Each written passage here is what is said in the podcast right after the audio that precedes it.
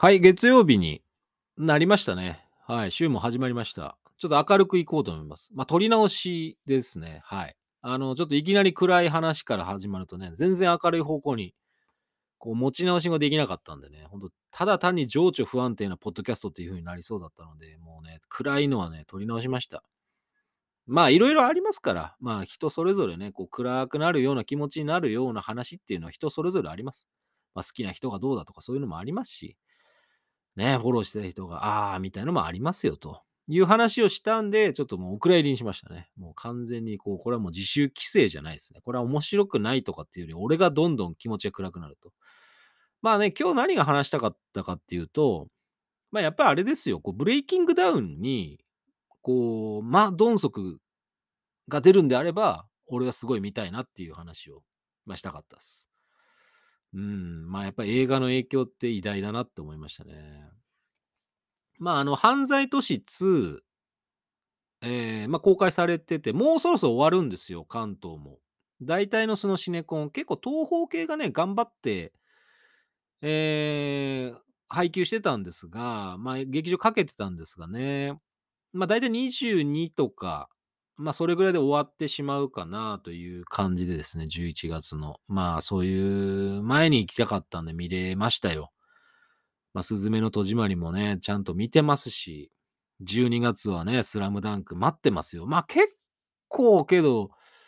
見たいなって思う作品やっぱ多いですね。邦画もちょっとね、香川照之さんとか出てるものとかもちょっと見たいなっていうふうには あの、思いましたし、いやー、やっぱね、マドンソクはいいね。もう継承略でいこう、今日は。あらえて継承略でいこう。もうなんかね、こうラジオとかでも、まあ、日常生活でももう今、SNS とかでもさ、なんか呼び捨てってなんか許さないみたいな風潮があるじゃないですか。俺なんかやっぱ家でさ、なんかそういう芸能人とか、まあちょっと著名人を呼び捨てにするとやっぱちょっと注意されますもん、やっぱり。うーん、なんかこうリテラシー高いっていうのがこう、うーん、別に悪口じゃないのに、やっぱこうさん付けか、みたいな。それってどうですか？なんかこう、やっぱ違和感がやっぱない世代の人もいるかもしれないです。あとその、違和感が全くさん付けすることにない人もいるかもしれないですけど、やっぱりまだね、俺はちょっとこう、ちょっと引っかかりがあるって感じ。なんか3をつけるのにちょっとこう、ワンテンポ空く。うん。まあ仮にね、こう、まあ好きか嫌いかを置いといて、こう、糸井重里さんみたいな感じになっちゃうよね。間がく。なんかこう、スルスルスルっとこう、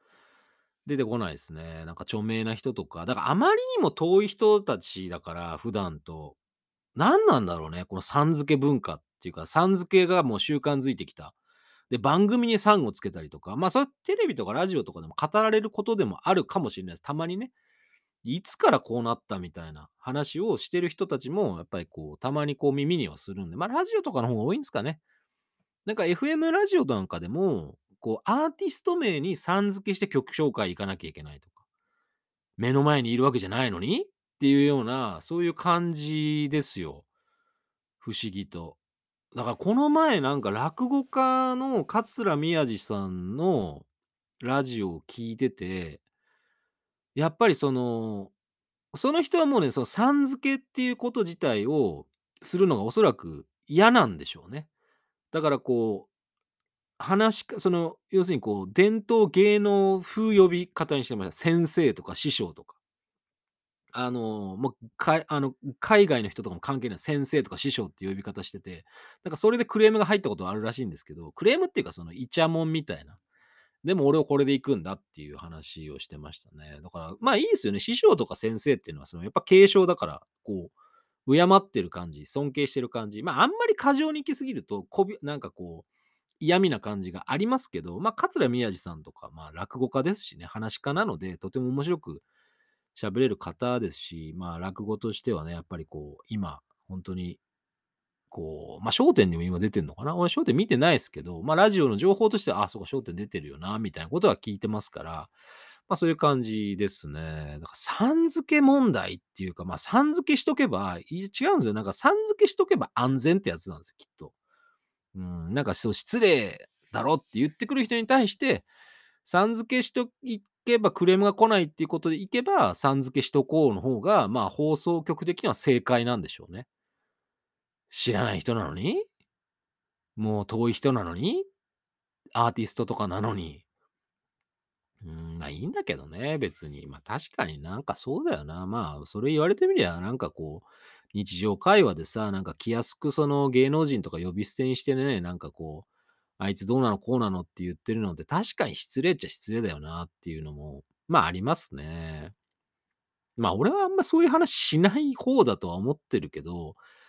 ま、家族とはね、そういう話でも、海外の人にさん付ける？じゃあっていう話ですよ。俺がちょっとふと思ったのは。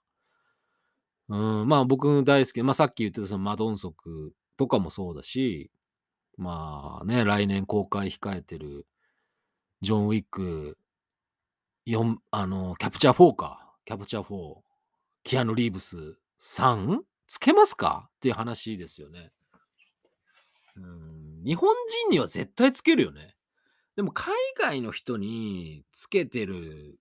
のって、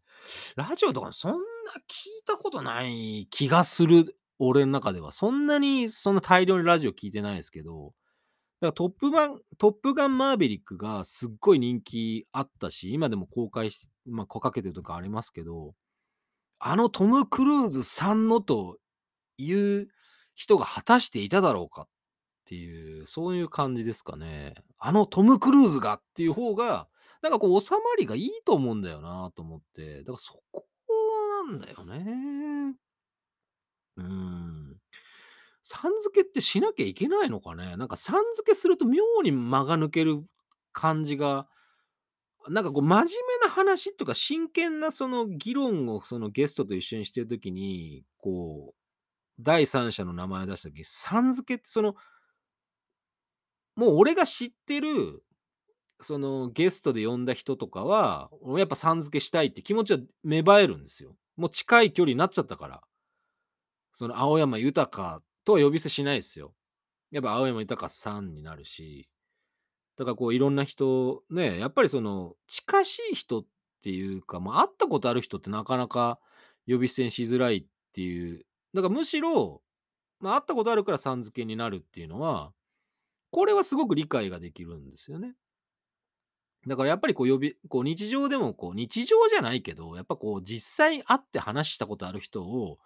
その他の場所でも呼び捨てってするとすごい悪意がある感じじゃないですか。だそういう感じにならないから、だからやっぱ会ったことある人は俺さやっぱさん付けになっちゃうね、やっぱり。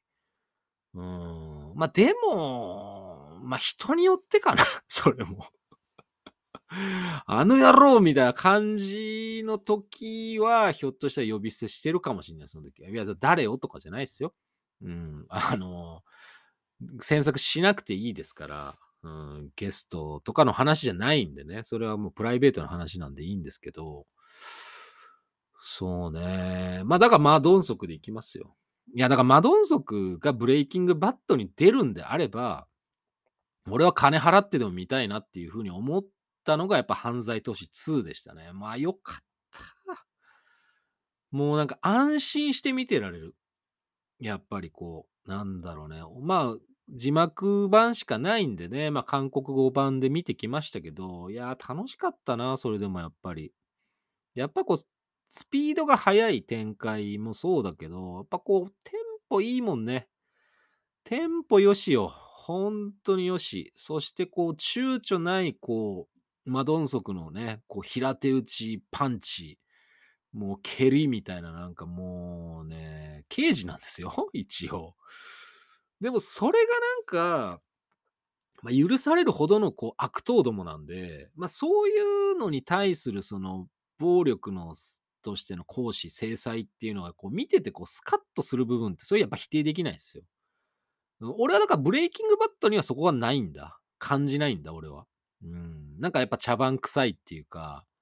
なんかそのユーチューバーのなんか数字稼ぎにしか見えないんだよね。うん、昔からそういう風潮はあったと思うし、なんかそういうものに対して自分がその熱意を込めて応援したいっていうことはないし、うん、まあ、だから別に喧嘩が強い、さあ、はい、どうしたっていう。だからでも、なんか映画の中っていうのはやっぱりフィクションだから、それにその、まあ、刑事っていう役割があるわけですよ。その、暴力振るう側にもね。だから犯罪者っていうのはとことん悪なわけ。もう許されない。誰が見たって許されないぐらいの、まあ、悪党どももう殺人もしてるし、人のものは簡単に奪うし、誘拐するし、みたいな今回、それがこうベトナムで繰り広げられて、また韓国に舞台は戻るんだけど、もう最高です。うん、なんでこう、終わっちゃうのかなぐらいの感じぐらい。だから吹き替えね、もうやってほしかったよね。でも吹き替えは、もう今はマドンソクの吹き替えは、もうおそらく小山力也さんなんですよ。これやっぱり日本人はさん付けしちゃう俺もやっぱり。なんかそんな別に会ったことないけど、小山力也さんにはさん付けしちゃう。うん。でも、犯罪都市の一作目は、それこそラジオに出てきてくれてる菊池康弘さんがマドンソクね。あれ、なんかね、すごくこう、大人な、こう、柔らかい大人な声で、なんかすごい好きですね。菊池さんのやっぱ声、特徴的な声、低い。で、小山さんの声はちょっと高めなんですよ。そのマドンソクやるときって。すごくいいんですよ。やっぱ合ってるんだけど、なんかこういうマドンソクが聞けてもいいよな、みたいな。今日は僕はね、あの、当然韓国版なんで、その、マドンソクの声を聞いてますけど、いや全然いいなと思いましたね。なんか、もうすべてよしって感じでしたね。菊池さん版もすごく良かったし、まあ、続編はそ、まあ、2はね、本当えーまあ、配信とかスタートするときに吹き替え作ってもらう、まあ、制作会社の人はね、ぜひ、あの、もう、小山さんか菊池さんかって言ったら、菊池さんを選んでほしい。菊池さんを選んで、それもう一つ理由がある。その、西垣俊作さんもすげえいい役出てるんですよ。その強行犯の班長のね、すごいこう、ちょっとこう、なんだろう、優柔不断な感じもあるし、なんかこう、日和見的な部分もあるけど、まあ、お調子者的な感じがすごくいいんですよ。なんかこう、どっちつかずみたいな。こう、イケイケなのか、やめとけなのかよくわかんないけど、こう、流れには身を任せてみようみたいな、ちょっとこうおちゃれた、かけた感じの班長がね、ちょっとこう、いいんですよね。こう、マドンソクとのこう、掛け合いとかも、すごいこう、西垣さんと菊池さんの掛け合いが、その、実写映画で見れるっていうと、吹き替えで見れるって、それ嬉しいじゃないですか。やっぱラジオに出てるし、まあ、なぜプロポリス3ですよ。うん、YouTube は全く振るいませんが。うん、まあ、俺の番組もそうなんだけど、まあ、そんなこと言っててもしょうがないぐらいの感じなんで、いやー、本当だからね、今日は、その、犯罪都市2はすごくこう、まあ、バイオレントな、その、描写もあるんですが、その、なんかね、俺、すごくいいなと思ったのは、その、なんか女性が見ても、すごい嫌な気持ちになるシーンってほとんどなかったですよ。まあ、なんか、女性が何かこう、危害を加えられたりとかっていうシーンはないので、だからやっぱこう、まあ、結果としてそういうことがあったっていうのは一応明るみは出るんだけど、そういうのをわざわざ描かないから、すごくなんかこう、もう男だけでこう、もうとことんこう、やり合うみたいな感じが、安全です、そういう意味では。うん。あの、女性の方にもマドンソクのその可愛らしさから繰り出す、まあ、強烈なビンタとかね、こう平手打ち、小手、もうあとパンチ、あともう後ろ蹴りとかを、もうぜひ見てほしい。もう破壊の限りを尽くしますから。もう、なんだろうね、なんか、普通に、それヒーロー映画じゃないのに、完全にヒーロー映画とか DC とかマーベルの、あの、要素を呈するアクション映画になってますから。いや、こういうのをなぜ日本は作らないのかと。これ、あえて作れないとかじゃなくて、なんで作らないのかっていうとこに、俺はすごく行く。うん。いや、絶対作れるって。うん。だから本当にこれはもう作ろうって思えば、絶対作れるでしょっていう話しかないもん。だって別に日本の俳優がレベルが低いとか、そんなことないから。全然そんなことないから、堂々とそういった痛快なね、アクション刑事ドラマとかをまた作ってほしい、俺は。危ないデカとかをリメイクとか、またもう一回作ってる場合じゃねえよとか思う。もうだって、舘ひろしさんとかさ、柴田恭平さん、こう俺、この感覚だとおそらく2人ともさん付けしなかったんですよ。昔の感覚だと、やっぱりこう危ないデカっていうのは柴田恭平、舘ひろし、この2人のコンビが、みたいな感じが語呂がいいじゃないですか。勢いがあるじゃないですか。なんかその、柴田恭平さんと舘ひろしさんがあって、なんか違うだろみたいな。なんかこう間が抜けた感じになるだろっていうのが、俺がこうラジオをやってる側として言いたいことだよね、やっぱり。だから、強調すべきとこ作品に対するその役に入る人たちの紹介っていうのは、やっぱさん付けするべきじゃないね。うん、それは思った、やっぱり。これちょっとラジオでも言おう。まあ、あの、ラジオで喋る、あの、準備みたいなもんですから。うん、それはいいいいね。やっぱ俺の中でこう話のちょっとこう気持ちの整理が、ちょっと話が整理できたなと、ちょっと思った瞬間がやっぱ気持ちいいですよね。だからこういうポッドキャストをやっぱこう作っていかなきゃいけないなと思いますね。そうなんですよ。でもこう、吹き替えの声優さんに対してじゃあ、呼び捨てしないのかっていう話なんで、やっぱ菊池さんとも会っちゃったから、ほら。会っちゃったから。西垣さんも会っちゃったから。佐々木さんも会っちゃったから。近藤さんも会っちゃったし、青山さんも会っちゃったから。もうしょうがない。これ呼び捨てできないです。もう一生呼び捨てできないですよ。うん。そう。だからそういうもんですよ。だ会ったことない昔のこう自分にとってのこうヒーローみたいな人っていうのは、やっぱり呼び捨てですよ、やっぱり。だってさ、その、まあ極端な話よ。こう、ウルトラマンがとかさ、ウルトラマンさんがとか言わないじゃん。仮面ライダーさんがって絶対言わないじゃん。だそれと一緒よ。ヒーローとかそういったものって象徴的な存在っていうのは別にさん付けじゃねえよって話だ。うん。なんかそういう感じだな。俺ちょっとなんか自分でちょっとこう一人で喋ってて釈然とする部分がね、少しあったね。うん。ああ、今日よかったな、こう喋って。まあいろいろこう忙しいですけど、やっぱこう喋るべきだなと思いましたね。だからライブ配信とかでこういう喋りをしても仕方がないと思うんですよ。なんか。なんかこう、抜けてっちゃ力が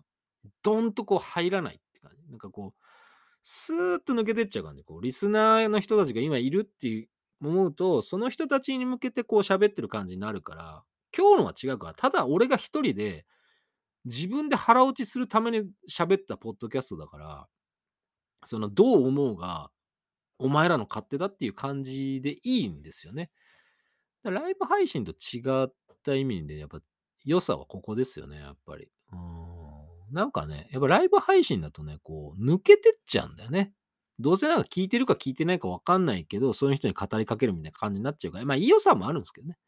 良さもあるけど、良かったです。今日もね、なんか、いろんな方向に行きましたが、まあ一応さん付け問題うん、芸能人の方とか、そういったこう著名な方とか、自分にとってのヒーローみたいな存在に対するさん付け問題がどうするべきかということと、まあ、ブレイキングバッあ、ブレイキングバットじゃないね。ブレイキングダウンは、まあね、まあ、相変わらず茶番だろうなと、YouTube の数字稼ぎだというところで終わりです。